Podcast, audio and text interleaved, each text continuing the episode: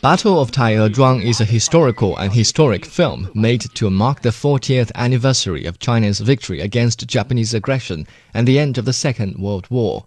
The filmmaker's attention to historical detail demonstrates their reverence to those who died defending the country. Now, as we cherish peace at the threshold of the 70th anniversary of the end of the war, our memory of wartime history threatens to fade with the departure of each living witness. It's reassuring to realize we can still revisit history by turning to this classic film, but it's also regrettable that no modern movies are being made which can match its historic and artistic value. 我们在津浦路上进行防御战。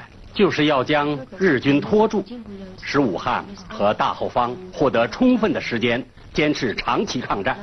只要我们吸取抗战初期的经验教训，我们完全有把握 the 1986 war film chronicles the first major victory in the Chinese People's War of Resistance against Japanese aggression.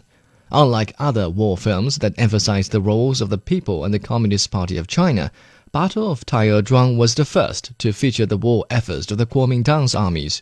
It offered detailed accounts as to how the Kuomintang leaders and commanding generals overcame disagreements and tremendous difficulties to foil a Japanese offensive operation in East China. The victory cast doubt on the belief that Japan's armies were invincible and inspired faith in China's resistance efforts. 韩复榘为了保存实力，擅自放弃了金浦路北线重镇济南，致使金浦路正面大门洞开，北线日军主力击鼓连界第十师团乘虚南下，长驱直入。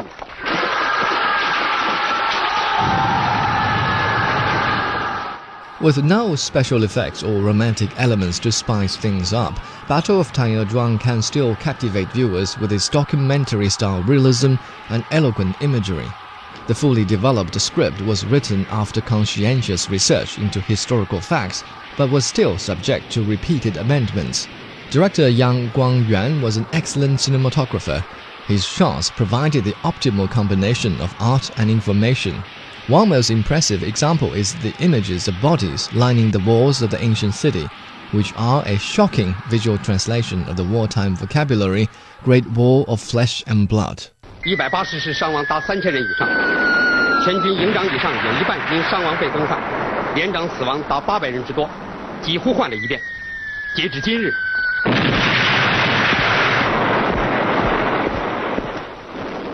我军仍然顽强固守阵地。 the historical accuracy extends to the objective description of the Japanese foe, which forms a stark contrast with the works of modern Chinese filmmakers.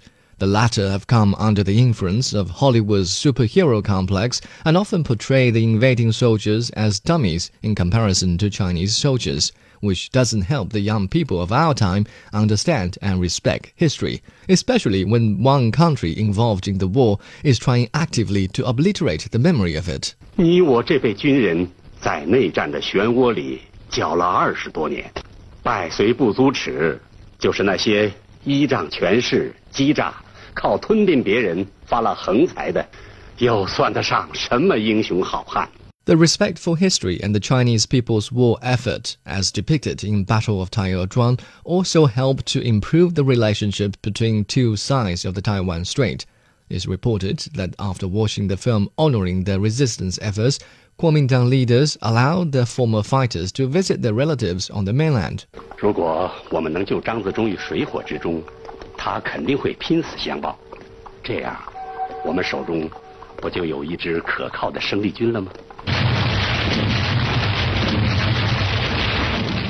It's quite surprising how an excellent film can achieve multiple tasks at the same time, but such is the result of the passion and dedication from all people involved.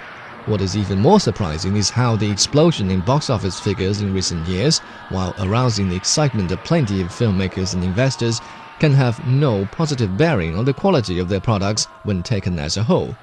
Perhaps a crash course in the films made in the last century is what they need.